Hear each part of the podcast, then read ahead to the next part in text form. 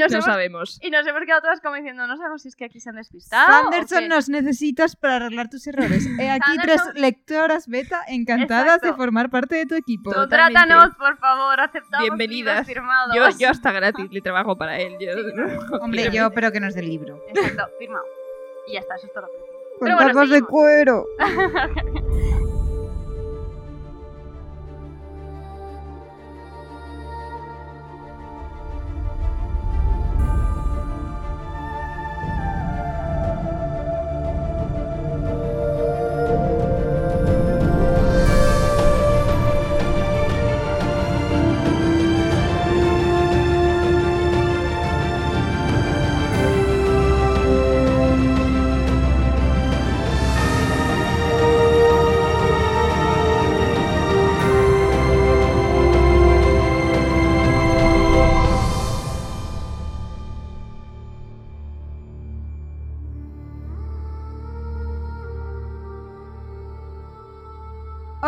bienvenidos a esta segunda parte del episodio B. Vamos a continuar por el capítulo 16. Estoy aquí con mis compañeras. Vale, yo soy y ya está. Somos las dos. y hola a todos. Y empezamos. Bueno, empezamos el capítulo 16, que es de nuestro niño bonito Raven. Y además es que es un capítulo Empezamos precioso. en una nota muy emocional. Es Todo muy este capítulo bonito. es muy emocional. Es que en general el capítulo entero me parece súper bonito. Em- para empezar, es un recuerdo. Un recuerdo de Raoden y su Seon Ien, ¿vale? En un momento en el que Raoden acababa de aprender sobre la servidumbre, los esclavos y tal, y que te lo describe como un niño pequeño llorando, diciéndole a Ien, no, te quiero liberar eh, porque eres un siervo, no quiero que seas mi siervo, yo te quiero, por favor, sé libre. Y el otro en plan, no, no, tranquilo, que, que no, que yo no me siento esclavo, que no soy un siervo, que yo he elegido esto. Y otro plan, no, pero es que no te estamos pagando, no sé qué. Y es que me parece súper Es bonito porque dice, "Dice, es que a mí me paga la satisfacción de ver crecer a alguien a quien quiero. Dice, mi pago es el orgullo de un padre y el amor de una Ay, madre. Por Dios, me encanta ese quote. Lo voy a Es poner que en es precioso. Me encanta. Y entonces dice, Raoden llegó a la conclusión de que los seones son un reflejo del amor que Dios tiene, que, que Domi tiene por su gente. Y además se hace todavía más triste cuando dice que lo está recordando cuando ve a Ian atontado. Y que lo único que consigue sacar de él estos días es como una pizca de reconocimiento. Sí, que dice que tiene como la mente rota. Sí, que tiene como unas pequeñas pulsaciones de parece que me reconoce pero no es capaz de reaccionar ante mí. Además una que se queda en su, se queda en su, dice que se queda en su A su alrededor. a su- a su Como si fuese capaz de notar que está por ahí pero aún así no es capaz. Es que es súper triste y muy bonito. Oye, muy interesante lo que dice después. Sí, a eso voy. que, que es el. Habla con Galon y dice, joder, esto me, me parece un poco extraño que parece como que está. Como que está roto el Aon, su Aon que, que está roto, ¿no? Que parece que le faltan trocitos en las líneas y que está como manchado. Dice, a lo mejor esto tiene algo que ver. Dice, pues, pues no lo sé, porque a Galadon es que el tema te da igual. Pero yo quiero aquí sacar a colación que dicen que es el, el Aon de curar y luego en el arcano, en la parte de atrás, ¿cómo se llama? la- ¿El arcano? No. Eh, no era Sarcanum, sí. El Ars Arcanum pone que es de la sabiduría. Y nos No hemos sabemos. y nos hemos quedado todas como diciendo, no sabemos si es que aquí se han despistado. Sanderson qué". nos necesitas para arreglar tus errores. He aquí tres lectoras beta encantadas de formar parte de tu equipo. Totalmente. Contrátanos, por favor, aceptamos Bienvenidas. firmados. Yo, yo hasta gratis le trabajo para él. Yo, Hombre, yo, pero que nos dé libro. Exacto, firmado. Y ya está, eso es todo lo que le pido. Con Pero bueno, tacos de cuero. El caso es que, hablando con Galadón, esto le da igual y lo pasa muy rápido, pero sí que empiezan a hablar lo típico de, oye, ¿qué es lo que más echas de menos de fuera? Y Galadón dice que echa de menos su casa. Su casa, que es una cosa que él había trabajado, que le había plantado sus árboles, que había trabajado la casa, y dice que no hay nada con el mismo valor que aquello que has hecho con tus propias manos, que también Y también es muy bonito lo que dice Raoden, que dice que él echa de menos las cartas que intercambió con Sarin, porque tenía muchísimas ganas de conocerla, porque durante todo el tiempo que había sido el cortejo, las cartas llegaban justo cuando él estaba como en sus momentos más duros, y como que le servía hablar con ella para levantarle los ánimos, y me parece Yo que aquí hablaban- hablaban un por- paréntesis. ¿El momento en el que tú te piensas que primero va el compromiso matrimonial, luego las cartas y que empiezan a hablar, Ah, y te enteras que no. Que Sarin le empezó a escribir, el otro como le pareció lista, le contestó, Que- Sí, yo me imagino Sarin, día más ¡pa! gracioso. se le declaró. Y le dijo, cásate el conmigo. plan- El otro se quedó en plan de como que, la- que, te, que te- se te propuso ella y la otra sí. Sí, sin vergüenza, además. Y el otro, el- bueno, era algo más político, tal, no sé qué, pero Ay. sí que me gustaba yo y tú a ella. Y es terrible porque dice aquí dice que, claro, que eso hizo que se sintiese mucho más, menos solo, sobre todo viniendo después de los malos momentos que pasó tras la caída de, Du- de Duladel. Y él lo dice de una manera como, como un Ay, comentario espera, más. que dice que hablan, eso, antes de meternos a la duda del que también es muy triste, que dice que se llamaban por conexión Seón. Sí. Y estaban y ahora. que dejaban el link abierto. Es como cuando los novios se llaman por Facebook, oye, por Facebook, por FaceTime y se dejan en plan, nos vamos a dormir. y Dejamos el FaceTime abierto. Y es como, dice que dejaban el link abierto, Abierto por unas horas. Y es horas. como, ¿por Y aquí dejamos el comentario que la única que tiene novio es Patty. De ahí que y yo no, poco pero que, no, pero que es lo típico que ves en pelis, que es en plan, a ver, yo Sí. jamás en mi vida me he llamado con mi novio y he dejado eh, el FaceTime ahí abierto durante horas haciendo nada, me parece ridículo y un gasto, pero que es muy... Claro, porque esto no gasta energía ni gasta dinero, entonces se puede Ya. hacer. se quedan sí. ahí, me encantan los otros, pero los seones están ahí en plan, pues... Nada. Escuchando toda la conversación y la no conversación. A todo esto, claro, Ashe y Ian se conocerían. ¿Por qué? Porque, Porque se han son- llamado. ¿Se han Ding, ding, llamado? ding, ding. Ah, bueno, vale. Pero vamos, no sé hasta qué punto mantienen conversaciones entre ellos a distancia. Bueno, pero lo dijo que no sabía de qué comentaran la hablaban. conversación que comentaran la jugada en plan En plan otro de, canal. "Ah, tía, has oído lo que le ha dicho a esta. Ay, qué, Qué monos fuerte. son. Es que es los shipeadores máximos. Bueno, el caso es que dice que, pues eso, que se sentía mucho menos solo después de lo que había pasado en Duladel y lo dice como un comentario sin ningún tipo de importancia. Y Galadon se queda en plan, ¿qué ha pasado? Y entonces Radon se da cuenta y dice, joder, este lleva aquí un año, esto pasó hace seis meses. No, pero al no revés, se le piensa al revés. Dice, yo creo, eh, pensé que lo sabía porque dijo que venía, llevaba aquí tres meses y la caída de Duladel fue hace seis. Bueno, sí, pero eh, claro, y dice que, que le tiene que contar de manera muy dura, en plan, oye, mira, que tu tierra ha caído, tu Me encanta porque caído". además le dice el otro en plan de, ¿qué? qué? Y le dice, ah, lo de las cartas. Nada, no, no, lo de Ludar. Pobrecito, Como Raoden, pobrecito. hijo. ¿Tú qué crees? Y además, claro, es muy duro decir, joder, ¿qué habrá sido de la gente que yo conocía, la gente que yo quería? Porque además no sabemos si él tenía familia. Podía haber tenido familia y dices, joder, ¿qué habrá pasado con su familia? Pero bueno, el caso es que eh, después de esto, pues dice, bueno, voy a dejarlo solo con sus pensamientos porque ya le he cagado suficiente. Y entonces se vuelve a la capilla. Y ahí Ay, encuentra... pero espera, que le dice, pero ¿por qué coño se ha caído Duladel? Porque Duladel bueno, sí, era una de él. república que nosotros Ah, sí. era fuerte, que nosotros elegimos a nuestros líderes y el otro en plan, ya, bueno, pero estas cosas pasan. Y el otro que no, que no, que no. que una- Sí, Y además, muy pasado por encima, y dice, no, pero bueno, porque tal. Y entonces el otro le pregunta, ¿y qué pasó con la religión de Jesker? ah, sí, que es otra religión ¿Ves? que y no aquí es el habíamos punto hablado. en el que yo digo, por fin hemos basta. entendido las tres religiones anteriores y el Otra Jesker. más. Con los Y- Y otra cosa súper interesante, que es lo del tema de los misterios. Que eso me parece muy, muy importante. Yo estoy perdida. Y en este momento, es- esto yo os pongo en contexto.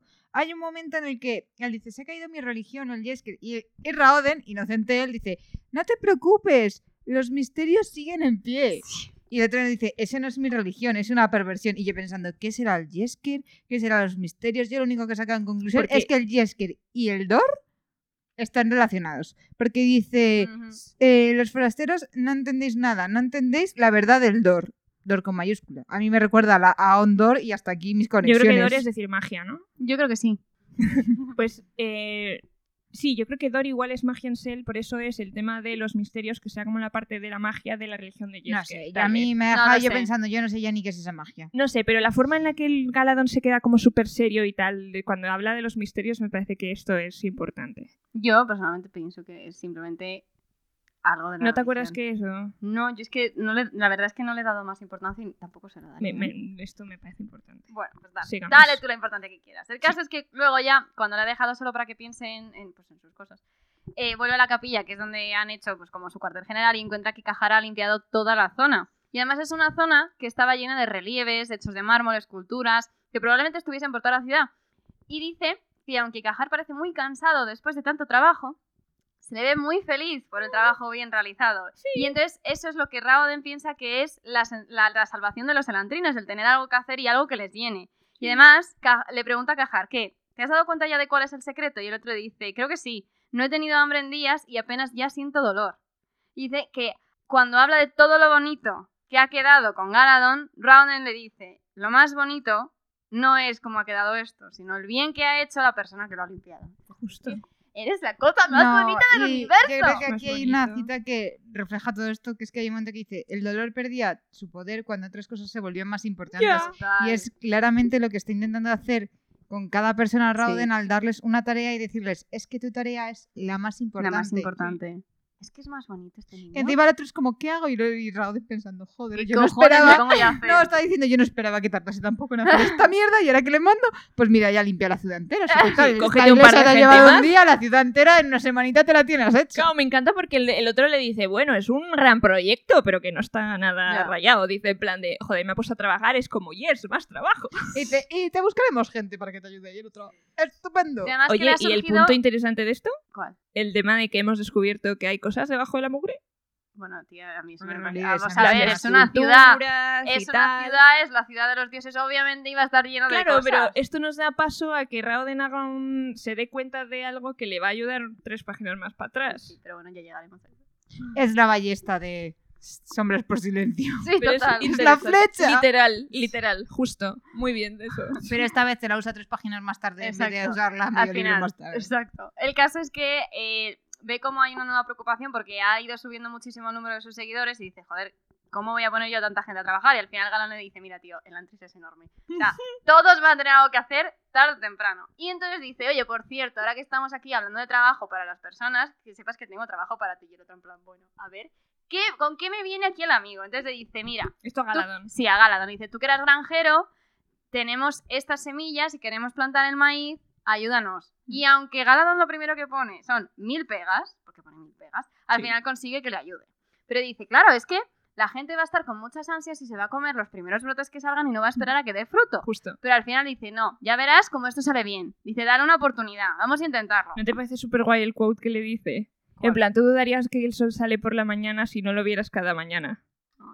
Me parece súper guay. No, en plan, tú hasta dudarías de eso. ¿Me vas a mandar algo en plan para que no piense en el dolor? Y yo pensando, no, lo que no quiero es que piense en la pena que te ha dado que tu mundo, Exacto, que tu reino haya caído. Te está despistando y fingiendo que eres como también es el único granjero que conoce. Tampoco También nos engañar. Bueno, que justo Pero- a Raoden un poco más rayado porque justo se ha visto el reflejo en la superficie limpia. No, en y aquí ha llegado Galadón súper negativo, en plan, es que damos asco. Y el otro en plan, no, esto cambia en movimiento. Yo, ay señor, este chico es demasiado positivo a veces. Sí. Pero bueno, el caso es que luego viene un, un mensajero de karate y dice, Dios, ven ya porque mm, está pasando algo. Y cuando llega al palacio dice que se encuentra la mitad de la gente de karate Que son preparándose. 10, Sí. dos tercios, que son 10. Que Y tú, 10. wow, wow. Pero bueno, que, se los pre- que están preparándose para la batalla en plan, vamos a ir a matar a Anden. Y el otro en plan, vamos a ver, a ver, a ver. Y dice, no, es que claro, hemos oído que van a matar, vamos, que van a atacar el palacio y antes de poner en peligro a nuestros niños, vamos a atacar. Sabiendo perfectamente que eso es un puto suicidio, porque Mm. los otros son muchísimos más, dice, tenemos que hacer algo. Y entonces aquí es cuando, por fin, sacamos lo de las esculturas.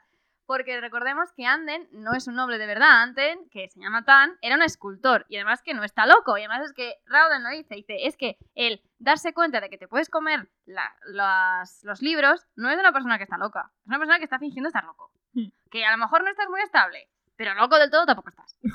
Entonces dice, oye, eh, fíjate a tu alrededor lo preciosa que es esta ciudad.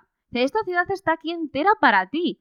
Ti- Tienes una suerte que no te la crees. Tienes que empezar a ver la suerte que tenemos de estar aquí. Y entonces al final el otro como que recapacita y dice, venga, va, no voy a matar a nadie. Ha Pero usado la herramienta. Total, total. Pero es que aún así siguen los de Karata que quieren pelearse. Y claro, dice, coño, si es que de verdad. Entonces les para ya diciendo, vamos a ver, no os dais cuenta de que aquí somos libres. Eh, somos libres de todas las necesidades corporales que ataban a los hombres fuera. Antes de soñar o de amar, una persona tiene que comer. Pero pagando el precio de pasar un poco de hambre, tenemos infinidad de posibilidades. Y dice, somos tan pocos que no podemos permitirnos perder a ninguno de vosotros. ¿Merece la pena una eternidad de dolor por unos momentos de dejar fluir el odio? Pues no, y es como, tío, o sea, ya, cásate conmigo. No, a mí me encanta este momento de Es un discurso gran porque empieza diciendo, somos libres. Y yo creo que todos piensan, este está tío loco. está Este se ha ido la y al final de lo que dice dices, vale, ¿Tiene sí, sentido? tiene sentido. O sea, desde el punto de vista, por dice, antes estábamos atados a una serie de necesidades corporales que aquí no tenemos. Mm. Antes, nuestra principal prioridad era comer. Aquí no nos hace falta, es cierto, tenemos hambre, Mm. pero tenemos mil cosas que podemos hacer. Entonces, pues hijo, y al final consigue de poner que todo el mundo deponga las armas y termina con un abandonad vuestro odio y dejad que en su lugar yo os dé esperanza. Y me parece precioso. Tendría que haberse llamado el Orte Esperanza.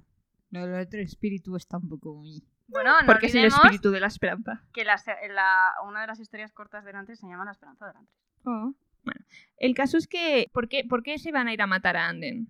Porque iban a ir a atacar a... Porque Anden dijo que iban a ir a... Sí, porque alguien a había reventar a los escuchado Karatas. cómo iban a ir a atacar el palacio de Karata. Y entonces decían, antes de que ataquen a nuestros niños, vamos Exacto. nosotros a pegar. Y Efectivamente. el capítulo ya termina que Anden barra Tan, porque ahora ha recuperado su nombre Claro, de justo escultor. que consigue que Sí. le pongan las armas. Y te voy a No, y que se enseñar... va a unir a... Sí. A Y porque ellos. él va a enseñarles la capilla que justo acaban de limpiar Sí, para que vea sí. todo lo bonito Es lo que que os he es. dicho, en 6 POVs este pavo se ha reventado el Antris, pero... Sí, sí, es Te lo que es juro. espectacular. O sea, no íbamos ni, ni- O sea, ¿de verdad? Y ¿6 además lo hace POVs? Por el poder de la bondad, ¿Este pavo? literal, y, de la- Sí. y del optimismo. O sea, decir, bueno, pues a mí me han tirado aquí, pero no significa que yo tenga que rendirme. Y También es verdad que será, es que- será hecho- todo lo filósofo que tú quieras y será todo lo quotes que quieras, pero este pavo yendo hacia ellos, porque dicen tal, ¿por dónde van a ir? Vamos a coger un atajo. Y yendo, le está preguntando Karate Garadón, pero tío, tienes un plan. Pero el plan es ir. Es Y ir luego y ya, ya veremos ya hacemos. veremos qué pensando, pasa. Sigo pensando.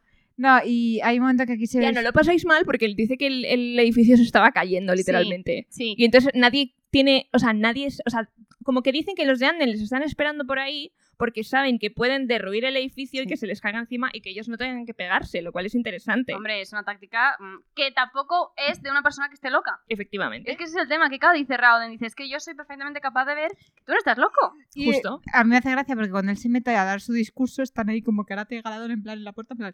No. Y mirando al techo en plan... Además, él entra justo para hablar con Tan y es como un símbolo muy grande de, mira, Me la Estoy estoy jugando jugando la para vida hablar. Solamente para hablar ti. contigo. sí. En plan de todos aquí somos valiosos porque somos pocos. Justo. Y además, es que lo dice tal cual. Somos Sí. tan pocos que no nos podemos permitir perder absolutamente a nadie. Hmm. Entonces, no, ¿para qué sirve pegarnos? O sea, ¿realmente merece la pena? No. Y luego ya, eh, yo creo que el colmo del optimismo de este capítulo es el momento en el que Galadon tampoco está muy positivo. Y Es que está ahí en plan diciendo, vale, vamos a sembrar, pero ¿qué vamos a plantar? Un huerto. Y él dice, dice, da igual, la gente se va a comer las plantas en cuanto empiezan a crecer. Y es como, tienes que tener esperanza. Sí. Y dice, y, y dice, pero igual, es una mierda huerto. Y otro, ya encontraremos sitios para sembrar. Es cuestión de recoger el grano y volverlo a sembrar. Y dice, estás hablando de cosas de un año. Nosotros en un año no vamos a estar duramos, aquí. no vamos a estar Ya. aquí. Y él dice, ¿y qué más da? Lo Estamos entrenando Pues para a la los que gente vengan. y para los que vengan. Y otro, ¿de verdad te crees que van a seguir? Y yo pienso que sí. O sea, Yo si creo que tienes la sí. voluntad tan fuerte como para cambiar la mentalidad de todo el mundo, la gente que vaya llegando Sí. nueva se va a adaptar a esta mentalidad. No Yo van a entrar tan derrotistas. Sí. Y tú, vamos, Rauden. Después de tanta profundidad voy a poner con una gilipollez, que es que cuando se encuentra con Tan en plan en medio del edificio medio caerse, dice que te- cuando le dice tal, es que eres, eres muy... ¡El bigote que se le está cayendo a la mitad! Me hizo tanta gracia, dije, Dios, qué gracia. Porque A mí me encanta porque es el punto de aquí Me imagino con el engañar con ese bigote, bigote. Si me- medio pelo, colgando. tú no vas a ¿Qué haces tener con bigote. bigotes? Es que es tonto, de verdad. bigote colgando, es que me hizo mucha gracia, tía. Y nada, eh, me parece que es un poco rápido, he de decir. Sí, o sea, pasa todo. Sí. Como que. Sí. Si O sea, realmente demasiado están con rápido. tantas ganas de pegarse, unas palabras bonitas no van a ser suficientes. Pero también es verdad que es una gente que está desesperada y que lo que está buscando es hacer algo. Entonces, en cuanto alguien te viene. Porque realmente no se quieren pegar, ¿saben el pero riesgo? Ya. lo digo por él, lo digo por Tan, que se convierte entre comillas muy rápido, en plan de tal, es que eh, las esculturas, es que tienes el, eres el hombre más eh, famoso, más eh, con más suerte de Opelon ahora mismo. Y el otro hace en plan, ah, pues sí, y se pone Ya a llorar estamos- y es como, vale. También O sea, es el punto de que él que actuaba como loco por voluntad propia. Y ahora cuando te han dado la oportunidad de hacer otra cosa que no ser el pintamonas loco, ha dicho... Pintamonas. "Mami". El pintamonas. Me encanta porque además en cuanto se cae este, todo el mundo dice, pues nos seguimos pegando y otro que no, No. coño. No me has oído, gilipollas, que no, que te estás quieto. Es En que es tremendo. Bueno, y además en cuanto le dice que dejéis las armas, le dice Tan, y le dice uno, y nosotros seguíamos al varón Anden, y dice, ese pado no existe ya. Así que te puto No, yo en ese momento pensé, ahora se va a levantar algo, alguien iba a decir, pues ahora yo soy Andy. Sí, también Y lo yo. Y la liamos va. parda, la liamos parda. Así que deja caer la espada y dice, yo ya no puedo matar hoy. Y es como, Y yo, me pero habéis tío, en- quitado todas las ganas ya. yo pensando, pero envaina la espada y llévatela, no la tienes ahí, que son valiosas, que no hay muchas. Yo lo que me parece que este capítulo sí que hace aguas es el momento en el que van a detenerles y le dice a Karata, vale, llévame hasta por donde van a entrar, pero por otro camino porque no quiero cruzarme con este. Sí. Y llegan antes. Y yo, ¿qué pasa? Que el otro ha cogido el camino largo por si acaso le daba por reflexionar. Sí, tal cual. En vez de ir por el atajo. No, no, voy a dar la vuelta entera Sí, sí. y así los otros pueden ir por el atajo. Y esto es ridículo. Normalmente, si tú vas a evitar a los otros, coges el camino largo. No, pero yo, me lo, yo lo veo en plan de que el camino largo es el camino abierto y el camino de Sí. tajo es el peligroso. En plan, me estoy metiendo por zonas en las Ya. que igual me doy eh, y me jodo. A ver, yo también imagino que los otros cuando van a luchar tampoco van corriendo. Irían andando hasta el punto en el que lleguen a la muralla y se metan en la batalla. Mientras que los otros iban corriendo, hasta ahí lo compro, pero fue como, ¿y han llegado antes? ¿Cómo han llegado tan rápido? Y la otra y Karate diciendo, este chico es corto de mente. en plan de, no va a ver que el edificio se va a caer. Hay que pararlo antes. Me Y yo, encanta porque según entra, Katara hace como... ¡Ah! Y Galador hace... No, yo. Galadón es la Este actitud de. ¿qué cojones hago yo aquí? ¿Quién me manda a mí meterme? Le sigo y luego llega y se queda como, ¿y por qué me he venido yo a un edificio en mitad de una lucha? Cuando yo estaba tranquilo sentado ahí en mi portal a la sombrita viendo la vida pasar. En fin. Pues nada, Raoden es lo mejor y lo peor que le ha pasado a Galadón en la vida. Sí, pero es, y es lo mejor de este libro. mejor y lo peor. Y es lo mejor de este libro. Yo es que no me cansaré nunca de decir que es el niño más bonito del universo. O sea, es En que fin. Es, es que es... Rauden mola mucho, sí. Pues nada, sigamos con el capítulo 17. Exacto. Empezamos al 17. Pues seguimos con el capítulo 17. En el capítulo 17 tenemos uno de los mejores momentos de creo que todo el libro, que es una escena bastante memil en general. Me parece 10 de 10. eh, que es consiste en Sarin enseñando a las chicas de la corte, las madres de la corte, a, ¿cómo me dijimos? A hacer esgrima. Maravilloso. Me parece eh, top. Entonces, básicamente, Sarin entra vestida pues de, con sus cosas de esgrima y, claro, eh, las mujeres, me hace mucha gracia porque las mujeres se la quedan mirando como... Pero que "Eh", Y entonces ella hace como... ¡Pantalones! Te lo juro, y la otra se queda como... ¿Qué pasa? ¿Que os mm, impacta? Y, No, las y no mujeres, solo eso, cuando dicen "Sí, en es plan, que no estamos pretendía, acostumbradas ¿pretendíais luchar con vestido? Y todas en plan, en sí, sí. vestido. Y ellas, sí. Maravilloso. ¡Qué horrible! Pues el caso es que, de hecho, que sepáis que, bueno, que estuve mirando un poco porque a ver qué encontraba de trajes de mujeres de esgrima y es bastante guay porque en la época victoriana las mujeres hacían esgrima. Oh, mira, fíjate. Eh, creo que es, no sé si es cuando empezaban. Entonces, eh, los trajes victorianos... A ver, yo no sabía que en la época victoriana, pero sí finales de pensarlo, la 1800. verdad. Mm, Pues los trajes de esa época son que yo como me imagino que va vestida Sarin. Entonces me puedo imaginar el shock de las otras porque parece totalmente que van en el aguas. Ay, por Dios, ¿en serio? es como... Parece que van en calzones, te lo juro. Y además van un poco como, como, los, como los, eh, los, los muñequitos estos de paja, Sí. ¿sabes? Que son como abultados en las extremidades. Pues Sí. así tal cual. O sea, es muy extraño.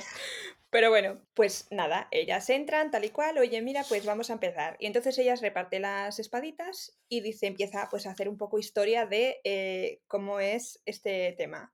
Pues mira, estas espadas se llaman eh, así, así y así, en inglés las llaman Sire, tal. Esto empezó la historia en, en esto, ¿dónde era? En Yador.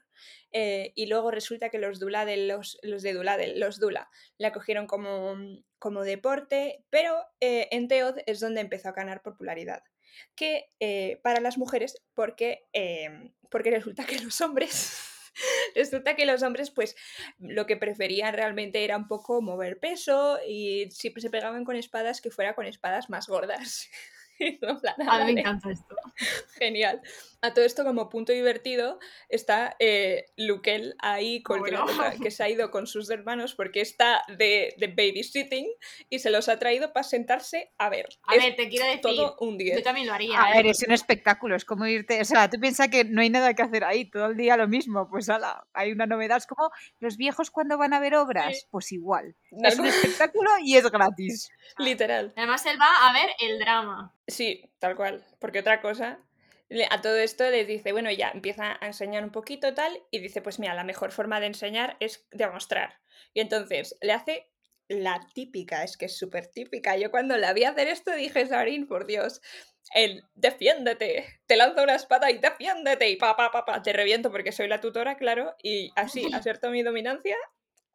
Y, tú- y bueno, ya veis, queda un poco en plan. ¡Qué cosas! Y ya está, ¿sabes? Entonces, básicamente, pues eso es lo que pasa. Me hace mucha gracia también que cuando le dicen en el momento de tal, estás muerta, le dan plan, especifica Brandon, nuestro querido, que le da entre los dos pechos, en plan, ¡pup! Y digo, joder, qué, qué, qué tino, Esa es coño. tontería y las demás son tonterías. Joder. Entonces nada, se pone un poquito a decir cómo es esto y las deja ahí, dice que no se pegan entre sí mismas, eh, a ver, pegarse, que no hacen esgrima entre sí mismas porque, porque les preocupa, le preocupa que haya que no, bajas. Que se pegan, que se pegan. Sí, les preocupa que haya, que haya bajas porque no están vestidas bien y tal, y porque es su primera vez y tal. Entonces las dejan pues eh, haciendo la típica de contra el aire, ¿no? Y a todo esto, pues, eh, pues ella se va, se sienta con Luquel y le dice, tío, pues tú también podías, le dice, tal, que estás cansada, ¿no? Jaja, divertido, ¿no? Jaja, en plan como todo muy jocoso, en plan que estás aburrida, ¿no? Cansada. Y la otra en plan, pues ya podías ponerte tú un poquito si tanto te interesa y el otro no, no. Yo, yo podré ser divertido y aventurero y todo lo que quieras, pero si, si me pongo a hacer esto con vosotras, eh, igual me ponen en la lista negra de Iadon, que recordamos que esto eh, al rey no le molan nada las espadas. Las tenía prohibidísimas. Justo. Entonces ahora resulta que es que Kaise es una experta de eh, las espadas porque eh, Ay, pero a mí esto me pareció monísimo. me representa esta mujer, es que seguro que es Virgo, es que me representa. es, que es Virgo, es en plan de, eh, me he leído todas las, todos los libros sobre esto y ahora suel- suelto nombres random para que sepas que me entero de, de que sé de lo que estás hablando y tal vez sepa más que tú. Pero es monísima, parece- porque en realidad yo creo que lo hace porque quiere entablar como Sí, amistad con. Saren, en plan, yo también soy guay, considérame guay, por favor. Y mientras tanto se va a pinchar con el palo el hermano y tú pensando, Sí, sí, no, sí. no, no, no hilas. Pues ya cuando la cosa no podía ser mejor, llega el momento ya top del top, que es que aparecen en, en la puerta el Lord Eondel y Shundel. Los dos solteritos Que- de oro. Bueno, Mm, soltero es... sí. eh, o sea, Eondel no es un de soltero de oro. Si es soltero, ¿no? No sé si está casado o no, pero no es de oro. casado. De oro son Royal y Shuden. No. Bueno, vale. vale, de acuerdo, Fer. El caso es que, pues, estos se quedan mirando, entonces, claro, todas se quedan como, ¡ah, ah, qué cosas! Entonces están mirando los los los- Entonces, pues, Eondel entra todo súper chill y coge uno de los palillos y empieza como, "Mm", como que da un poco de, es que no sé cómo traducir thrust. Es, sí, Da estacada. como un par de estocada. toques, de estocadas, va un poco de estocadas y, y como que, oh, pum, pum, pum, pum. Y entonces como que se empieza a pasear entre las chicas a decirles, no, mira, eh, pone el pulgar aquí, no, mira, empuja un poco más para allá.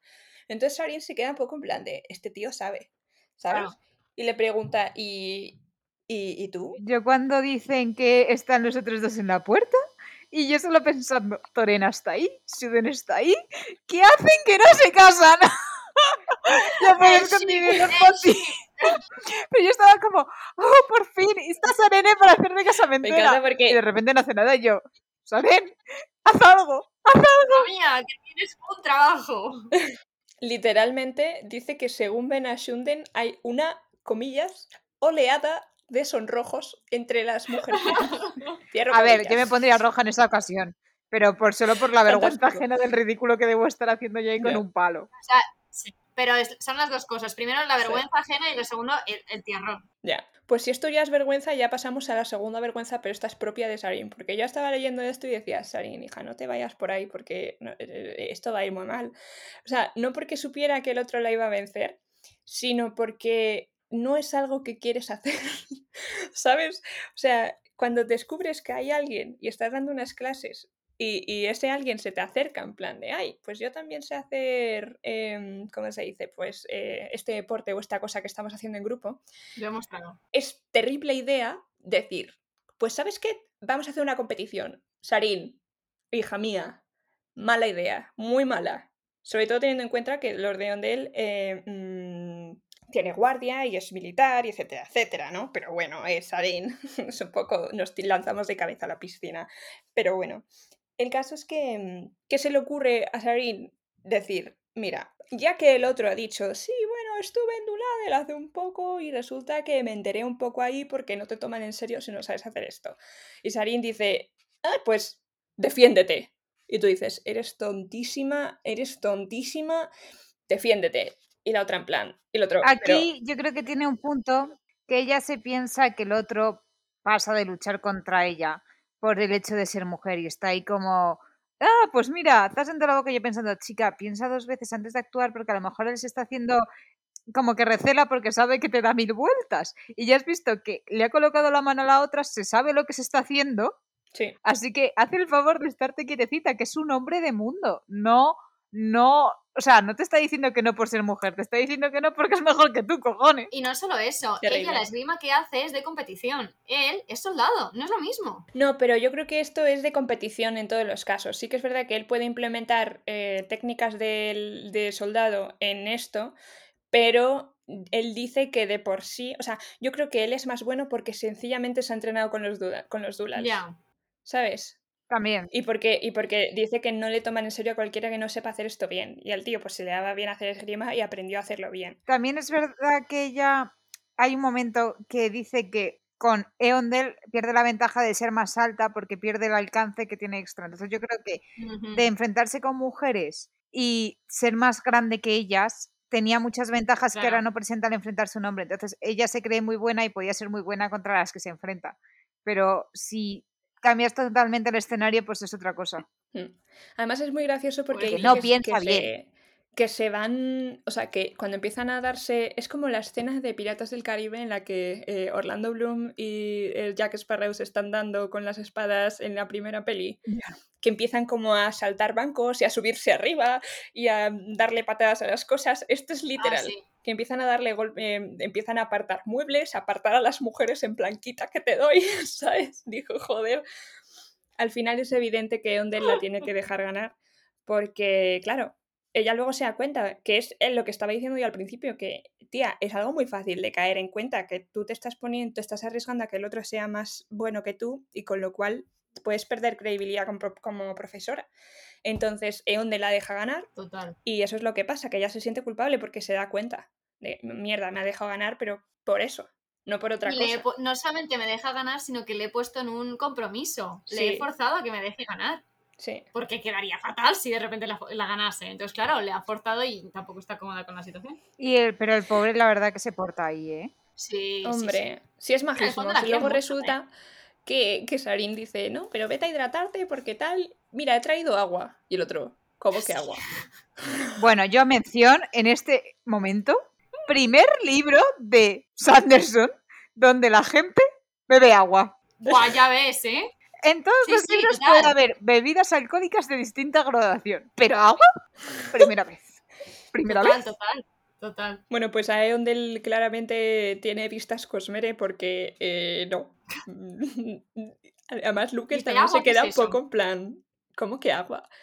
Dice, pero prima, si el vino de Arelin también tiene como muy poca graduación y la otra en plan de, "Eh, ya, pero no es buena idea ponerse a hacer esto con vino.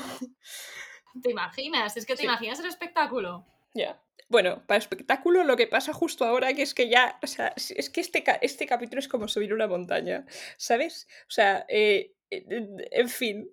Luego resulta que es que de fondo, ahí en el, en el, en el background, tenemos, después de toda esta conversación, de todo esto, lo que está pasando, Shundel ha decidido ponerse a hacer cosas. ¡Ah, Pensando que nadie le iba a ver. Y es como, Ay, por Dios, sí. Es no entiendo por qué, pero bueno.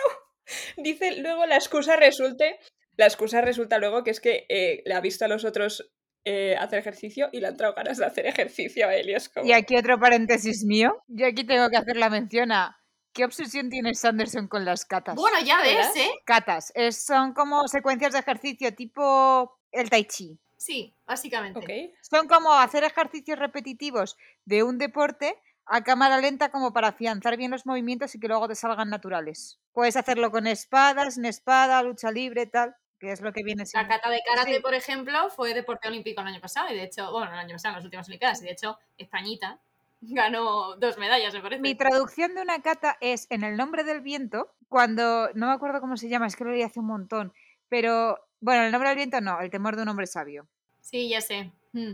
que va a un pueblo donde son, eh, luchan, o sea, expertos en lucha y hacen como el león, la grulla. Donde le pega toda una tremenda secuencia- a una niña. Sí, exacto.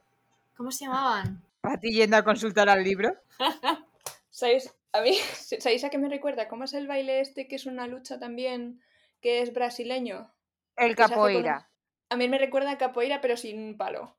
Yo estaba pensando ¿Sabes? más bien en, en el, de- que hacen los neozelandeses. Creo que son los neozelandeses, ¿no? Antes de- ¡Ah, sí! Antes de los partidos de rugby. antes de Eso los partidos. Eso Se es, llaman ADEM.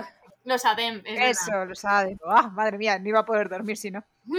Las catas de rugby esos también tienen un nombre. Sí, eh, Pero no ya, me acuerdo. ya me pillé. ¿Sabéis? Bueno, ya desviándonos del tema del todo antes de volver, que Cal Drogo, el actor, Jason Momoa, en su Sí, audición para su audición. Drogo, hizo una cata de estas de los de Ah, rugby. sí. Bueno, me extraña, es que sí. Y le cogieron porque estaba merecidísimo. A mí me encanta. Ya podéis continuar. Jaca, ¿no? ¿No es una jaca? Sí, es una jaca. Pues eso, que el caso es que el hombre se ha puesto ahí pues eh, a hacer un poco la del fluido, como moviendo un poco, levantando las piernas así, y haciendo como la postura de la grulla, de verdad, o sea, parece tal cual que está haciendo cosas de esas, en plan la serpiente. Pero ¿qué pasa? Que empieza como a mover los... se empieza como a hacer como si fuera un turbo, a mover los brazos como muy rápido, no sé, es todo como muy lol. El caso es que, claro, todo el mundo se queda en plan... Porque, claro, el pavo empieza a sudar ¿Y qué pasa? Pues que las mujercitas se quedan en plan. "Oh". Me encanta porque además es que hay una distinción de las mandíbulas estaban abiertas y tú, gracias. Creo que no me costaba imaginarme que las mandíbulas estaban abiertas. Si tienes al chico guapo de piel un poco morena. O sea, es que yo creo que los Yindo dijo que me parecían asiáticos. Creo que si además tienen la piel oscura me parecen como ya como una especie de filipinos, como malas. Ah, yo pensaba más hindú. No sé, yo en su momento, como era, co- hindú. como era como asiático, no me sorprendió verle haciendo algo que pareciese Tai Chi. Pero a cámara rápida. Sí, no, mira. Sí, no. Tal cual. Pero gracia tiene y un rato. ¿eh? O sea, No, No, no, gracia tiene el comentario después de Sarin de Domi misericordiosa, ahora nunca voy a conseguir que se concentren y yo, y yo fijo que alguno se ha clavado la espada viendo a este hombre. Bueno, Perdona, y de... Perdona, y Eon de él clavándole total, en plan de, sí, sí, este es un tío bastante curioso, porque luego dice que le molesta a las mujeres persiguiéndole, pero como es joven no le... Mira cómo se pone ahí en el spotlight. Al tío que no le, mol- que no le, mm, que no le disgusta mm, destacar, ¿sabes? Se pone ahí para que todas la vean, ¿sabes? hombre, es que. Entonces, Sarin hace una de. Eso era inesperado. Y el otro en plan, bueno, tal, no sé qué. Y el otro le dice, le dice donde el tío, como te vuelvas a quejar de que las mujeres te persiguen, voy a sacar este tema a colación hasta Sí. el día del juicio. Es final". maravilloso. Y nos lo explican, por cierto, para ponerle nombre, que se llama Chai-san. Ah, sí. Pero vamos, yo creo que sin Es más. verdad. Era momento de Sanderson poniendo nombres Sí. raros a todo porque es su primer libro de fantasía. Pues Jason, en vez de decir Tai Chi. Total. Yo, a mí me parece curioso como forma de lucha. A ver, yo creo que no es forma de lucha, es un calentamiento. Sí, también. Sí, pero que, o sea, como que empieza a tomar velocidad y fuerza y tal y cual, y, y como que con eso van a la lucha y tal. En plan, como que los guerreros van. hacen eso y tal. No sé. El caso es que. Yo lo veo más bien como que está calentando y está practicando posturas que son habituales para luchar, Ujú. pero que las está practicando sin más. Sí. Y pues nada, cuando salen del- de, las clases, Sarin ya se reúne con Ashe, a lo que Ashe le dice tal, eh, te va- eh, ella dice como así muy contenta, ¿no? Que es como hija de puta, que dice en plan, ay, seguro que están todas con todas las agujetas posibles mañana. Ya, Ay, a sí, mí eso me plan. que sonaba un poco. Parece, parece que lo estás disfrutando, ¿no? La perspectiva. Dice, bueno, pero va a ser muy bueno para ellos porque parece que algunas no han sentido más que una aguja en los dedos y tu tronca. A veces es que me da la impresión de que Sarina es un poco así. Sí. En plan de, yo soy mujer empoderada y las que todavía no han sido empoderadas están por debajo. Es como, Sí. girl, Así- es lo que no. comentaba yo en el otro episodio, en el otro capítulo, perdón, Sí. que está todo el rato siempre criticando a las demás mujeres. Es como, a ver, Sarina, un poco de respeto también y que tienes que entender que ellas no han tenido las mismas posibilidades que has tenido tú y a pesar de todo están intentando hacer lo que pueden. Entonces, Sí. no deberías ser tan brusca con ellas. Pienso yo, Mm. vamos. No sé. Curiosamente, Ashley dice que, que le da pena habérselo perdido porque él, él también vio un Chaisan en su momento. Y la otra le dice, ¿en serio? Le dice, no, es que la vida de los Seones es muy larga. Y esto pues me hace pensar. O sea, me hace pensar. Me parece en plan, ¿no? Ah, Interesante. vale, ya estaba pensando, ya te estás ¿sabes? mandando unas películas que no son. No, no, no, no, no, que no. No, simplemente me parece interesante, Jolín, que me, me pongo a pensar en plan, ¿cuántos años tendrá este hombre de vida? Bueno, este hombre del Seon, pero vamos, que ya me entiendes, no sé. O sea, yo era comentario, era la pregunta que he hecho antes. Cuando Patti ha dicho de que es- cuánto tiempo llevará este, este el Seon estando vivo, mi pregunta es, ¿lo consideras vivo? Sí, ¿Tú, Lourdes? sí, porque duerme. Duerme Uf. y hace otras cosas, entonces para mí está vivo. O sea, vivo en el sentido de, ¿lo consideramos como si fuera una persona? Es. No, yo no digo que sea una persona, yo digo que está vivo. Vale, vivo como puede estar un, un pez. Sí. Uf, yo es que diría que no. O sea, es que yo no sé. hasta qué punto es algo programado. Escúchame, una, una piedra no duerme. Da igual, pero un ordenador lo apagas y lo puedes considerar que duerme. Un robot, sí. Y claro. no deja de ser algo programado. Yo lo veo algo como más programado porque se basan en cumplir órdenes. No hacen nada por iniciativa propia. Tú no ves que el- No, pero más adelante dice que duerme porque tiene sueño. Le dice en plan, oye, deberíamos estar durmiendo y a estas horas deberíamos hacer cosas como más parecidas al Ya sueño. no, yo no digo que duerma o no duerma. Claro, pero que digo, que no es en plan Si de no, si a mí me me parece bien que duerma. Es como, vamos a dormir porque estoy cansado. Ya, ya. No, no, sí, a mí me parece bien que tenga que como que descansar de vez en cuando porque sus funciones se agotan. Pero lo que tú no ves es que digas, eh, pues mira, he pensado que como estáis haciendo esto de política, me voy a ir a espiar a este pavo, que si le puedo escuchar por la ventana y no me oye. No hace nada que no le digan que haga. Entonces ese punto me parece algo programado. O sea, cuando hicimos la analogía con las Alexas, a mí me parece que estaba muy bien hecha. Porque es como Alexa. Se duerme, te contesta, te obedece, pero no. Entonces, por eso digo, o sea, está vivo. No, porque la diferencia, o sea, a ver, para mí, porque cuando Raoden habla con Ian, hace- cuando era pequeño y hablamos hace un par de semanas, eh, dijo por ahí que, eh, que le, le dijo tal, pero ¿por qué me obedeces tal y cual? Y dice, no, no, yo es que elijo obedecerte. Eso ya no es programado. Ya, ese punto, sí. Seguro que Alexa también te dice que ha elegido. Pero también es verdad que eso lo ha podido poner en su programación. También. Que pones la libertad, la libertad de elección. Tía, no sé, me parece, a mí me parece que no. simplemente es igual que tú cuando te metes con Siri y Siri te contesta, esas contestaciones son programadas. Pero Siri, por iniciativa propia, no va a decir, mira, he pensado que este artículo del marca te puede, eh, te puede interesar porque creo que a ti te gusta el baloncesto. Pero porque el, Bueno, no el el propósito de de la vida de los seones es, es elegir seguir a otro. No sabemos si hay seones que no vivan con personas. Ya, pero yo lo que he hecho en falta es la iniciativa propia. Claro, pero porque ellos, o sea, a ver, ellos pueden elegir, de, a ver, de hecho, eh, Ashe hace un montón de sugerencias que no, les, que no le pide eh, Sarin. Y cuando Sarin está medio deprimida, es Ashe el que le está ahí al lado para decirle, tal, no te preocupes, porque eso no es una programación de, y ahora me vas a responder cuando yo esté deprimida. No sé, no me lo parece. No, pero es que No sé. la programación de las, o sea, la programación puedes tener cierta libertad. Tú a Siri le dices, cuéntame un chiste y no siempre te cuenta el mismo chiste. Que ya, pero yo a Y a Siri, te si le digo, no me apetece. Yo a Siri cojo la Siri y le digo, por muy hay eh, de otros mil revoluciones que sea, la cojo y la digo, mira, es que estoy un poco preocupada por lo que me pasa eh, con el trabajo. Y Siri no me va a decir, oye, ¿y has pensado hablar con tu compañera del trabajo que está un poco cansada y os vais a los dos a tomar una copa?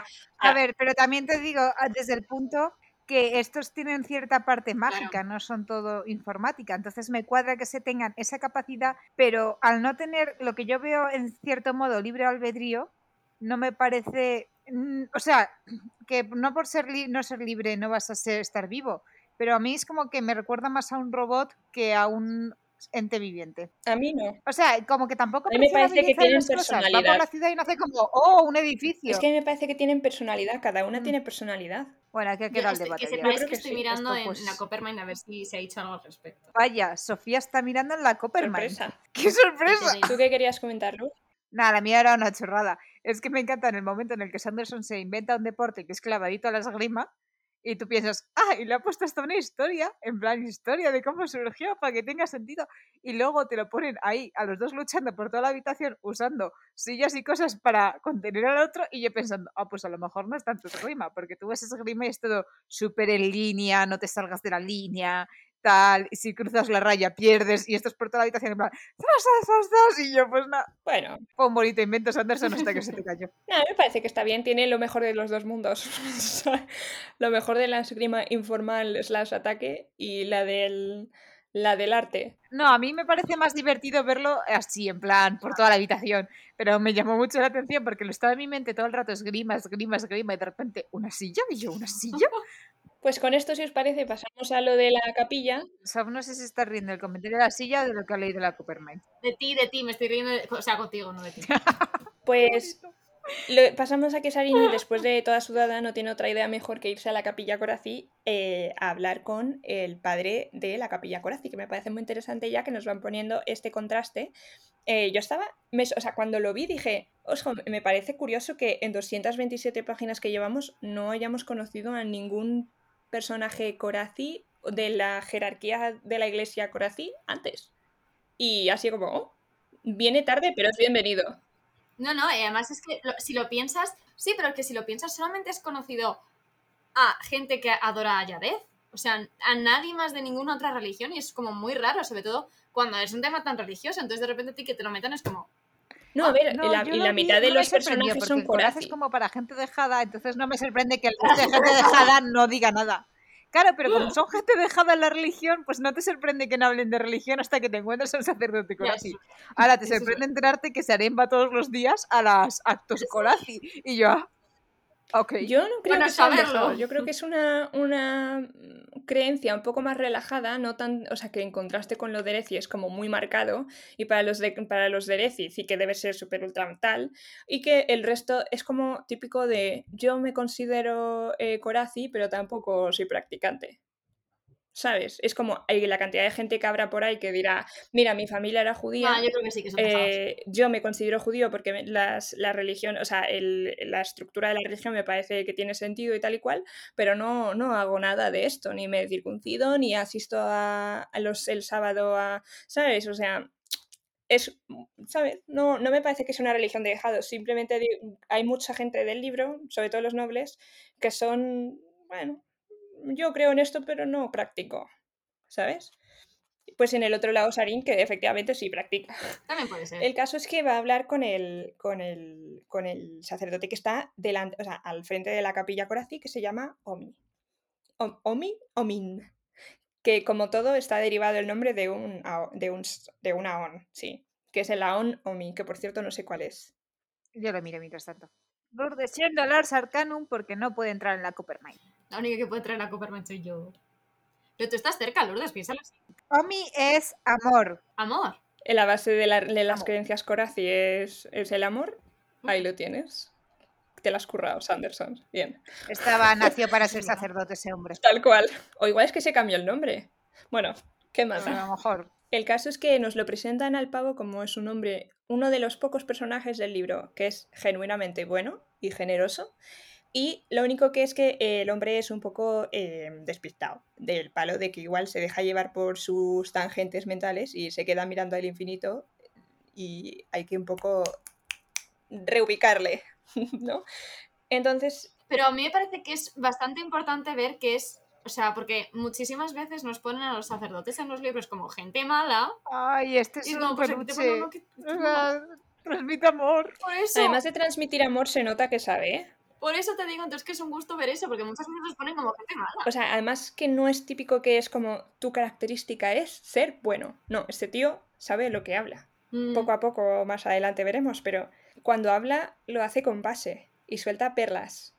Entonces, nada, ella hace un par de comentarios para que nos situemos un poco sobre su personaje, que es, mira, a veces se le va la olla, eh, en el sentido de que igual está hablando contigo y se le va, o Y se le va.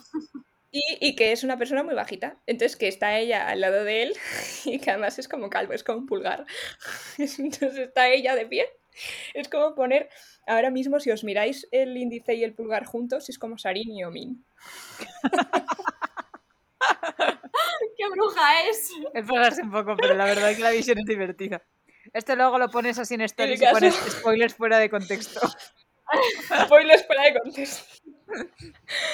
Pues nada. Fan. El caso es que ella ha venido pues eh, a hablar con él más que nada para que le eh, explique un poco de qué va a ir lo del tema de las pruebas de viuda, ¿no? Ah, bueno, ya. Entonces, el otro le dice pues que es una, religi- es un- perdón, es una tradición que viene más o menos religiosa de la época de Lantris, que lo que básicamente lo que se hacía era, oh, cuánto lo estoy pasando de mal porque se ha muerto mi marido, voy a darme a los pobres. Que dices, bueno, una forma de, mm, no sé, pero no, no tiene ni pies ni cabeza y luego se hace del otro lado. O sea, mi pregunta es, ¿se muere tu mujer y tú también tienes que hacer la prueba de los de los viudos? A ver, yo supongo que sí. No lo tengo yo tan claro. A ver, aquí se dice que lo empezaron los silantrinos. Los silantrinos a mí me parecen unos modernos de la vida. Así que yo diría que sí. Vamos El a caso pensar es que... que sí, por pensar cosas buenas. sí, sí, sí, sí.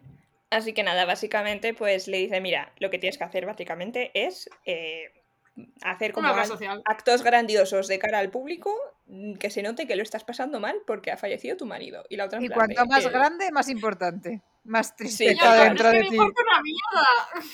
La otra en plan de, ¿qué tristeza siento yo ahora mismo?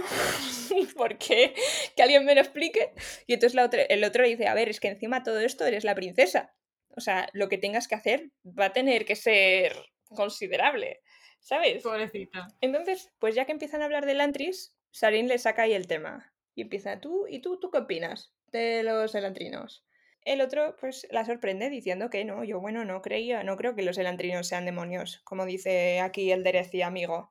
Eh, sinceramente, yo no creo que fueran dioses y creo que tenían imágenes infladas de su majestad, pero yo tuve varios amigos entre sus rangos. Y muy buenos Y- amigos, lo especifica. Eran buena gente. Y aquí es la primera vez que dices, no todos los elantrinos eran buena La gente. chava cogió tanto a gente buena como a mala. A ver, es que es lógico también. Les tenían Mm. muy idealizados, pero seguro que habría una cantidad de hijos de puta ahí que te mueres. Bueno, y aquí quiero hacer un comentario, que es, te ponen a este, a este sacerdote súper simple, pero tiene una frase que digo, jo, es que lo estás viendo todo con claridad, porque dice, literalmente, algo así como, es que sus sermones contra los elantrinos lo único que van a conseguir es, hacer- lo único que consiguen con ello es levantar el odio de la población hacia ellos. Pues sí. Y tú, exacto, es lo que quiere. ¿Por qué te crees que hace los sermones? Pero me encanta porque todos están como, ¿por qué se habrá vuelto contra el antes? ¿Por qué se habrá vuelto contra el antes? Y este lo que claro dice, lo único que consigue es odio. Y yo, Exacto. ¿Pueden, por favor, hacer caso al anciano? A lo que bueno, a todo esto le pregunta, le pregunta a Sarin en plan, ¿y cómo cuadran entonces los elantrinos si no son dioses dentro de nuestra religión? ¿no? Él dice, bueno, todo pasa por, por la voluntad de Dom- Domi, lo único que yo no creo que sea una maldición. Además, hay veces que Domi le parece bien mandarnos desastres para que aprendamos a progresar, porque el progreso no es siempre, ¿cómo es una traducción aceptable? Eh, una subida en recto, no sé cómo decirlo que no es progresivo. El progreso no es un camino recto, ¿sabes? Y que no es No siempre decir el progreso no es progresivo porque Mm. estoy diciendo la misma palabra. Y entonces que la, la for- la única forma de que aprendamos a confiar y a, y a amarnos unos a otros es eh, por medio de que pasen desastres, ¿sabes? Si no hubiera desastre no tendríamos que confiar unos en otros, ¿sabes? Eso es lo que más o menos le dice. Dice que la unidad, que es una quote bastante chula, que la unidad viene de la lucha, de la discordia, ¿no? yo es que no sé dónde está eso, pero te compro Qué la esta. Sí. Que la unidad surge de la discordia. Preciosísimo. A todo esto, le dice tal, eh, el otro se queda mirando al aire y Sarin en plan de, ¿que qué hago con la prueba de las viudas? Y la tre, pues nada, pues eso, básicamente. Y le dice, pero es que, ¿qué, qué coño le voy a hacer a los pobres si es que no tengo nada de dinero? O sea, literalmente que cuando ha entrado en la, en la ermita, dice que ha dejado de lo poco que le queda de lo que se trajo de Teod. En plan, en la limosna.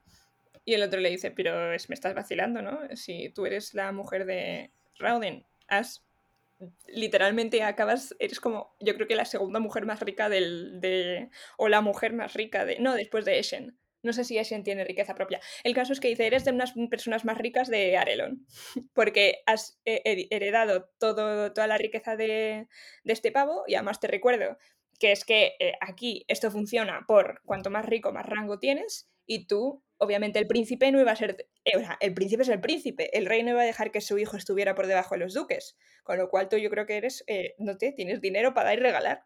Y la otra en plan de... "Uh, uh".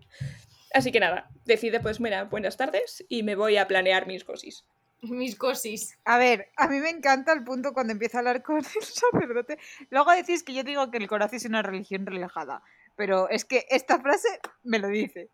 Saren, lo siento por no haber venido ayer. Y el otro, hombre, no pasa nada, si estabas de fiesta, lo importante es que conozcas a gente. Y yo, ala, di que sí, toma religión que te dice, tú sal de fiesta y no vengas a misa. Y yo, Literal. ¿Sabes? No te dicen, vente a nuestras reuniones eh, los miércoles por la tarde, donde vas a conocer a nuestros feligreses más, tal. No, tú sal de fiesta y conoce gente. Y yo, Vamos a la fiesta y disfruta.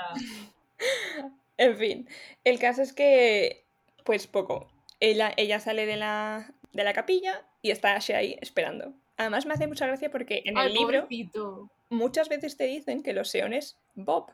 Que esto es como hacer así. No sé cómo decirlo, Sí. sí. ¿sabes? Como que van dando saltitos. Sí, como, pero co- como cuando se quedan en espera, lo mismo hace Alexa, ¿no? Ahora que lo pienso, o sea, no salta, pero las luces hacen como... Sí, como que oscila. ¿Te imaginas? Sí, como que bombea. Si un plan, día me como que se queda Alexa, saltando. No, no, no, ya sé que me recuerda. Cuando, cuando te viene una notificación, no sé, no sé en qué sistema operativo ahora mismo. No caigo. Ay, queda saltitos. pero hay algo que cuando se queda pendiente salta. Esa la hace el Sí. ¿verdad? Y a mí me pone histérica. Pues no sé, pero da- y, y es como. Es como que tengo que cerrar la aplicación porque es como, Jesús, por favor. Yo no sé, porque cada vez que edito algo y ya guardo en Audacity, que me abro otra pestaña, da saltitos en Audacity para decirme, ya está guardado, ya está guardado. Y yo en plan, ya lo sé, no hace falta, ciérrate automáticamente. Sí.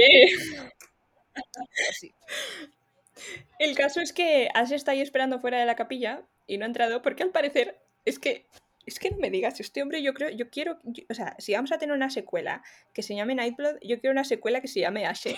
Este hombre lo han echado oficialmente de las capillas. Digo este hombre, pero porque este señor Bueno, sí. lo han echado ¿Qué coño habrá oficialmente hecho? de todas las capillas Corazi. Es que, que- es genial.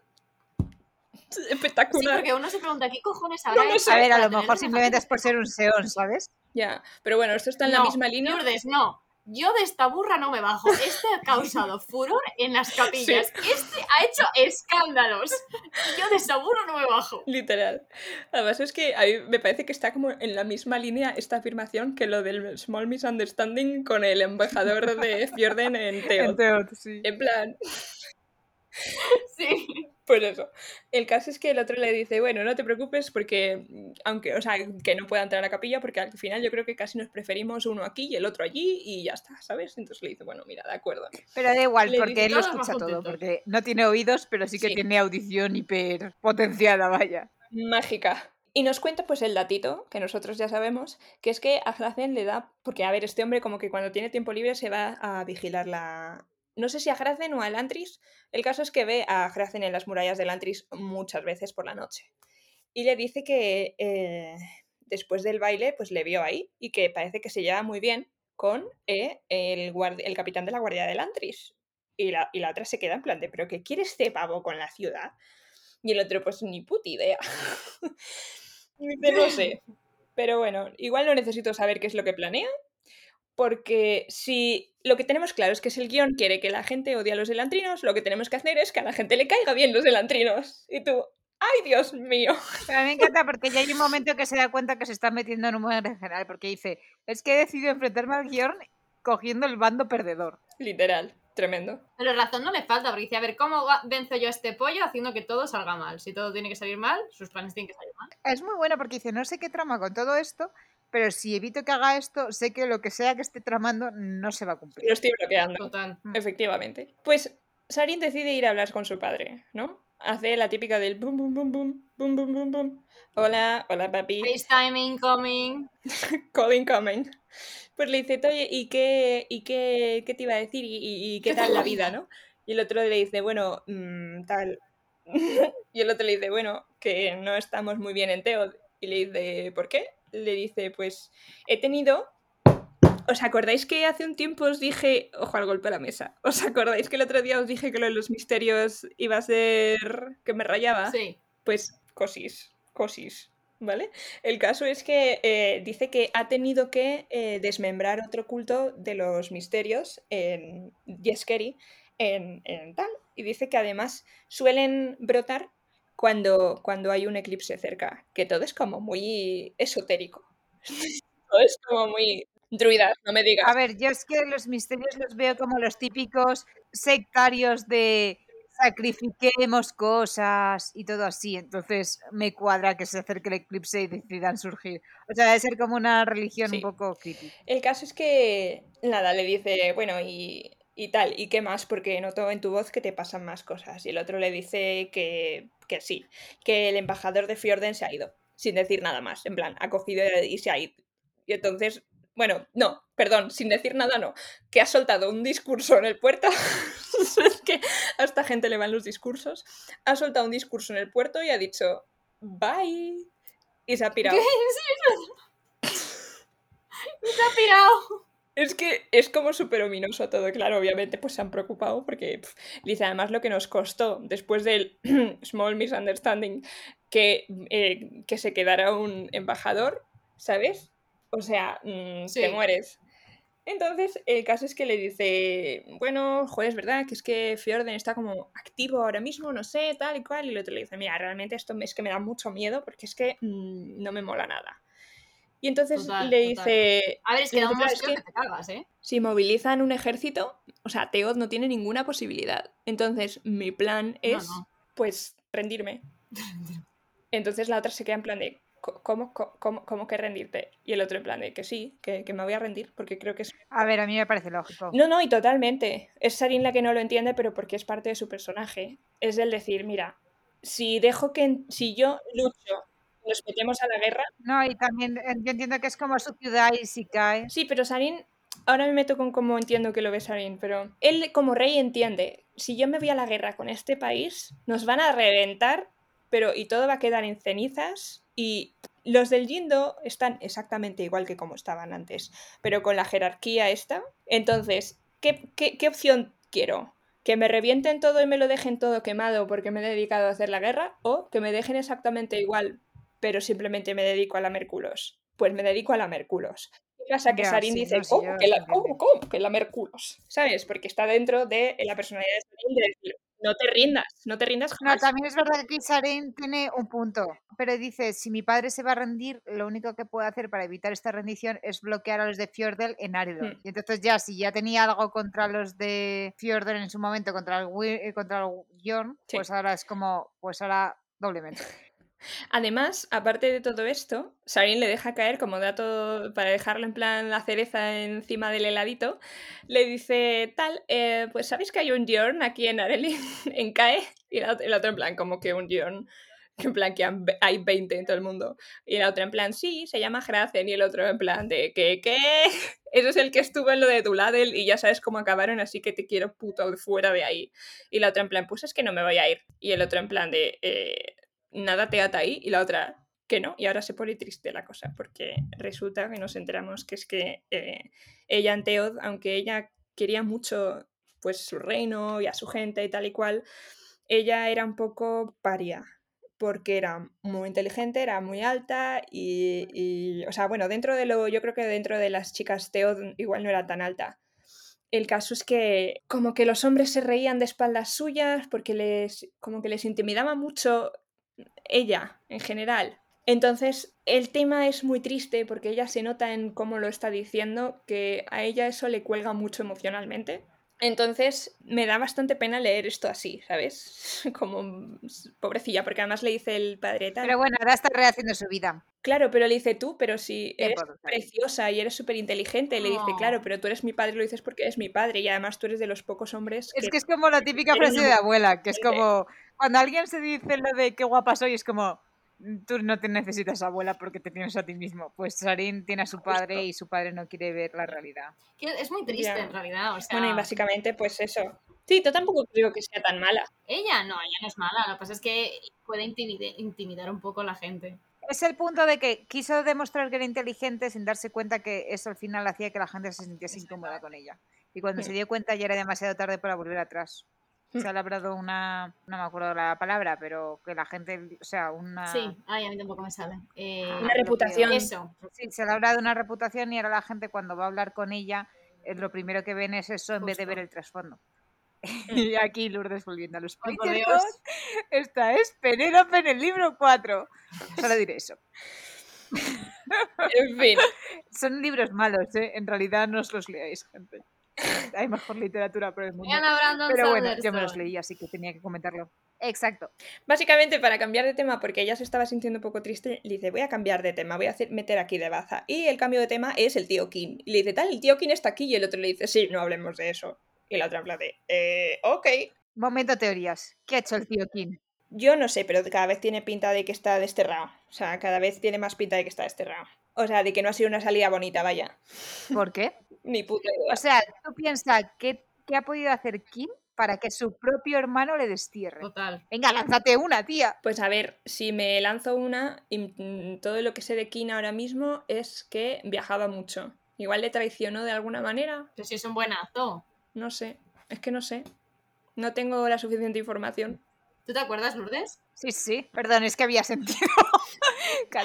Digo, vamos Pues a ver. no sé, yo igual le traiciono de alguna manera, pero no sé. Probablemente porque él dice que tiene varios espías, eh, igual King actuaba de espía más que de diplomático y pues no sé, es que no sé. Estoy muy es que no tengo datos, o sea, lo único que me dicen es que hay mal rollo entre ellos y ya está. Eso es verdad. O sea, no nadie quiere hablar de ello. Sí, Nada, esto era. Nadie quiere hablar de ello. Entonces, pues no sé. El Bueno, primer- continuando. la primera regla de tener tu tío King, no se habla de eso. Es como el club de la lucha. No se habla de King. Bueno, el caso es que el- ella dice, bueno, pues otro cambio de tema. eh, Fjorden. es decir, volvemos al principio. Y le dice, tal, es que me están desapareciendo espías. Es que, o sea, mm, y yo tengo que seguir mandando porque si perdemos información sería mm, terrible. Entonces yo tengo que seguir mandándolos. Además, punto importante, Sí. aquí nos mencionan los monasterios, que estoy cada vez más asustada con lo que puede ser Dakor. yo no entiendo. Porque dice que tiene espías en todos los monasterios y que sabemos pues que hay uno que tiene espías, otro que hace asesinos, otro que hace simplemente pues guerreros, pero que en Dakor nunca han conseguido meter ninguno y no saben lo que hacen en Dakor. Y es como, eh, me da miedo. El caso es que, y además, Vale, ¿y aquí tus teorías? no sé, Tú piensas, te dicen, ¿es peor que el asesinato, el espionaje o, bueno, simples guerreros? yo mira, se supone ¿Qué que peor que el asesinato? se supone que los entrenan, ¿no? O, que, o sea, se van al monasterio a hacer algo, que normalmente es entrenar. Hacer cosas. Si Hrazen dice que tiene... Uf, yo es que creo que son criaturas. Igual ahí tienen Svrakis, en plan de verdad. Se me puede ocurrir eso, sí. Yo creo que igual en, en Dakor tienen Svrakis, de los de verdad. ¿Por qué no? Ok. ¿Tú estás callana? Era el momento. Era el momento. Me gustaba más el Necin Colora, diré yo. Me sale más natural. A mí también me gusta más. Pero, es- o sea, eh, ¿era en plan en serio o lo has soltado por el momento? No me acuerdo exactamente qué hacían, pero me parece que tu teoría ha sido una ida de olla. ¿No te acuerdas? Tengo una teoría, Vale. ¿Y pero, pero mi teoría es más terrenal, por decirlo de alguna manera. cuál es tu teoría? Yo sí que me acuerdo. No la voy a decir porque mi teoría está basada en conocimientos futuros. Ah, Conocimientos que tú no tienes. Pues yo eso, o son Svrakis o son cosas entre medio humanas y medio cosas que no lo son. Eso es lo que yo creo. Artes oscuras. Pero no ha dicho. Claro, esto está estupendo, Pati, pero no ha dicho Hrazen que ha estado allí. Sí, ¿y? Ah, vale. Entonces, ¿cómo, ¿cómo casas esas dos cosas? ¿Como caso el qué? Si dices que de ahí salen demonios y Hrazen ha salido. O sea, que, que es imposible, no se puede casar. No, no estoy diciendo, no estoy diciendo que salgan, no estoy diciendo que saquen. Estoy diciendo que si tú vas a un, re- a un monasterio a entrenarte, entre, con las cosas con las que te estren, con, la que, con las que te entrenas, eso es como igual tener Son demonios. mm, perros con los que te pegas. ¿Sabes? En plan, para hacerte todavía más top top como guerrero o como para endurecer sufrimientos terrenales o yo que sé qué coño puede haber de excusa ahí. Lo que yo creo es que tienen. Es como una especie. Spoilers para la gente que no haya visto Stranger Things la última temporada. Me parece que es un poco. Ya, lo estaba viendo, digo, esto es la cárcel Que rusa. me parece es un poco la situación de la cárcel rusa. Sí. Pero en vez de por diversión, pues para fortalecerse. Iba a hacer un comentario en plan, para los que veis Stranger Things 4, esto os debería recordar algo, pero ya Pati se ha mojado. Sí, es que justo lo estaba visualizando, digo, es que tiene que ser algo así. Eso es lo que yo puedo pensar. Ahora igual estoy fuerísima, pero bueno, quién sabe. Estoy callanísima. El caso. Bueno, Rafo, Pati, Rafo. Y, y pues poco más de este capítulo, básicamente, eh, porque dice que cuando cuelga con su padre... ¿Cómo que poco Nada, que más? cuando, cuando cuelga con su padre... Nos hemos saltado que el Wiran está hundiendo los barcos de Iado. Bueno, en fin, aquel rafo que nos soltaste. Ay, sí, qué bonito fue. Todavía lo disfruto. Todavía me vienen como ráfagas de disfrute. El caso es que eh, le dije, le dice en plan, oye, ¿no te has enterado? Claro, es que porque Don también lo tiene que estar pasando mal. Y el otro le dice en plan, de, ¿cómo que lo tiene que estar pasando mal? Y le dice, no, ¿no te has enterado? Es que mis espías me dicen que le están hundiendo barcos a Iadon. Entonces, ¿el interés que esto puede tener? Pues, claro, si tú a Iadon, si revolvemos al tema del rango, del rango y el dinero. Si el rey se queda sin, si está a punto de retirarle el título al pavo este Yoricas porque se queda sin dinero, pues imagínate el rey, le podrían destronar a la primera. Entonces, ahora ya comprendemos que es el trato, cuál es el trato que tiene Telri con Hrazen y con Fjorden, que es eh, déjame que yo me pongo en top y os vais cargando la riqueza del rey. Y entonces la otra dice, ah, O sea, básicamente están haciendo pobre al rey y están a la vez financiando a Telri para que sea más rico que el rey. Pues- De ahí volvemos al baile donde todo era ostentoso, quería demostrar que estaba siendo, ganando muchas riquezas para que en la siguiente vez que se vean las cuentas de los nobles, cuando él sea más rico que el rey, no destaque tanto. Y nada, básicamente poco más, que ya está en la cama, mm, oye ruidos y, y que no se repita y se da media vuelta y dice, pues nada, a dormir. No, oye ruidos, y pero mm, dice, qué raro, vienen de fuera. Mira y dice, es que vienen de la pared, pero no puede haber nada aquí Mm. porque lo que hay es el patio fuera, no es que haya otra habitación. Qué raro.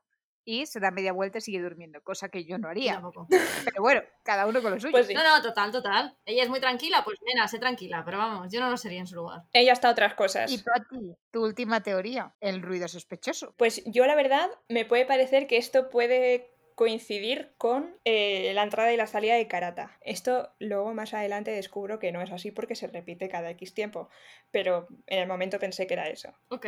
A ver, yo te lo compro y no te lo compro, porque lo de Karata ya fue hace muchos capítulos. Pero sí que te compro la idea del pasadizo. Sí, eso sí. Ok. Aparte te podemos... O sea, el pasadizo que da de lo del rey al, a las jardines. Sí. Pues eso. Porque la otra opción era que alguien estuviera trepando el muro y no me, no, no me, no, no me gustó tanto esa opción. Así que nada. Y aquí voy a lanzar la predicción que me ha surgido con este capítulo. Que es que yo lo que tengo claro es que tiene salen dos frentes de interés que se pueden unir muy fácilmente. Que es, tengo que hacer que a la gente le caigan bien los elantrinos y yo tengo que hacer un gran acto de humildad y de sacrificio para alguien. Con lo cual, lo vi muy claro. Lo has visto claro. Lo he visto muy claro. Bueno, pues Rafa. Y ya está.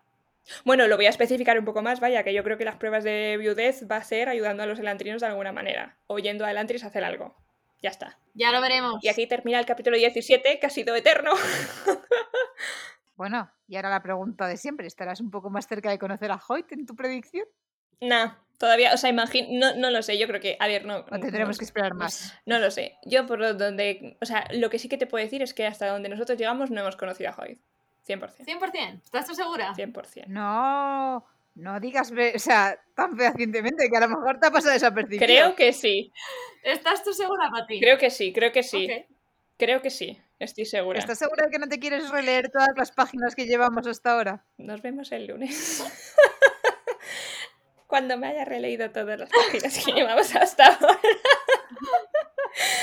Bueno, con esto os dejamos. Gracias. Gracias por escucharnos. Un saludo a todos. Adiós. Adiós. ¡Ey! Muchísimas gracias por escuchar este episodio de Esquirlas del Cosmere. Desde aquí, nuestro cariño y nuestro amor. Nueva temporada, nueva outro. Y con ello traemos novedades, como el Patreon, Sofía. Queremos dar las gracias, muchísimas, muchísimas gracias a nuestros patrons, en especial a nuestros caballeros radiantes, o en este caso, nuestra caballera, ¿caballera? ¿Caballera radiante? Yo creo que sí que es caballera. No, tía, ¿cómo se va a decir caballero? A nuestra radiante. En especial a nuestra radiante Cami y a nuestros saltamundos, Corvo y Víctor. Muchísimas gracias. ¡Gracias! Y como siempre, cualquier cosa que necesitéis, estamos en arroba cosmirlas en Instagram y Twitter. Y como no pueden faltar otros agradecimientos, a Sonsoles David Alonso por su maravillosa banda sonora, a Preciosa. Sof por este logo que tanto nos ha dado. De nada. Y pues nada, y yo a mí misma por la edición. De nada, gente. Gracias por escuchar este podcast. No, eso lo quería decir al principio.